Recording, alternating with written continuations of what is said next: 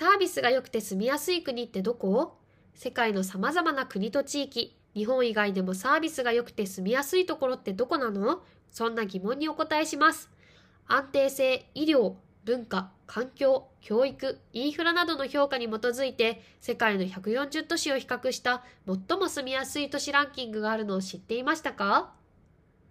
サービスが良くて住みやすい国ってどこ？世界の様々な国と地域、日本以外でもサービスが良くて住みやすいところってどこなの？そんな疑問にお答えします。安定性、医療、文化、環境、教育、インフラなどの評価に基づいて世界の140都市を比較した最も住みやすい都市ランキングがあるのを知っていましたか？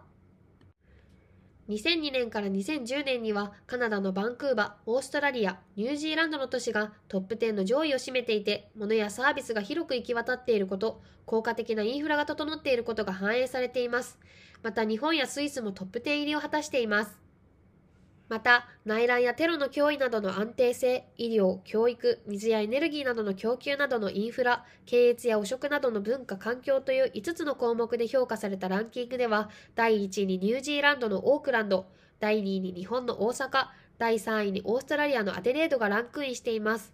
これらのランキングを見ていくと、実はオーストラリアの都市が多くランクインしています。そこで、オーストラリアについて少し詳しく見てみましょう。オーストラリアは地球上で4番目に幸せな国であり、そのライフスタイルはのんびりとした生活という点でよく知られています。大都市のような慌ただしさはなく、仕事、家族、余暇の完璧なバランスが保たれているのだとか。オーストラリアは世界中から人が集まっている多文化の国で、なんと4人に1人はオーストラリアの出身ではないんだそうです。そのためオーストラリアに住む人は多様性があり、生活していても社会から疎外感を感じることはありません。オーストラリアは地球上で4番目に幸せな国であり、そのライフスタイルはのんびりとした生活という点でよく知られています。大都市のような慌ただしさはなく、仕事、家族、余暇のバランスが完璧に保たれているんだとか。オーストラリアは世界中から人が集まっている多文化な国で、なんと4人に1人はオーストラリアの出身ではないんだそうです。そのため、オーストラリアに住む人は多様性があり、生活していても社会から疎外感を感じることはありません。その他にもオーストラリアが住みやすいとされている理由がいくつかあるのでご紹介しますね。まずは食事面です。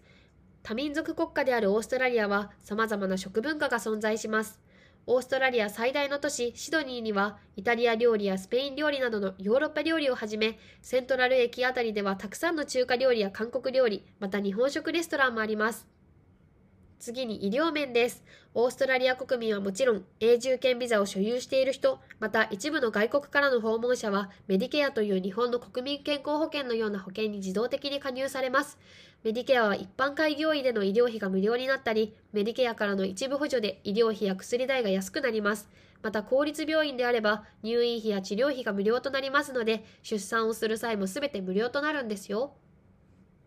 オーストラリアは子育てや教育面でのサービスも整っています。新生児が生まれた時に子供1人当たり570ドル、生まれた後13週間にわたり合計およそ1700ドルを受領することができる補助金があります。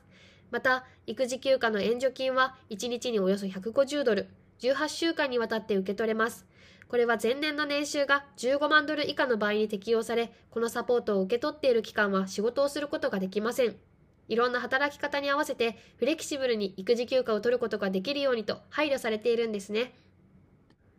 また、子供が生まれる前のレッスン、子供を産んだ後の親子検診、家の近くにあるグループを見つけるアシストなども受けられます。子育ては人知れず悩みを抱え込んでしまったり、孤立してしまいがちなものですが、情報交換をしたり、悩みを相談したりできる場を作り上げて、同じ境遇の人たちと共有することができるので安心ですね。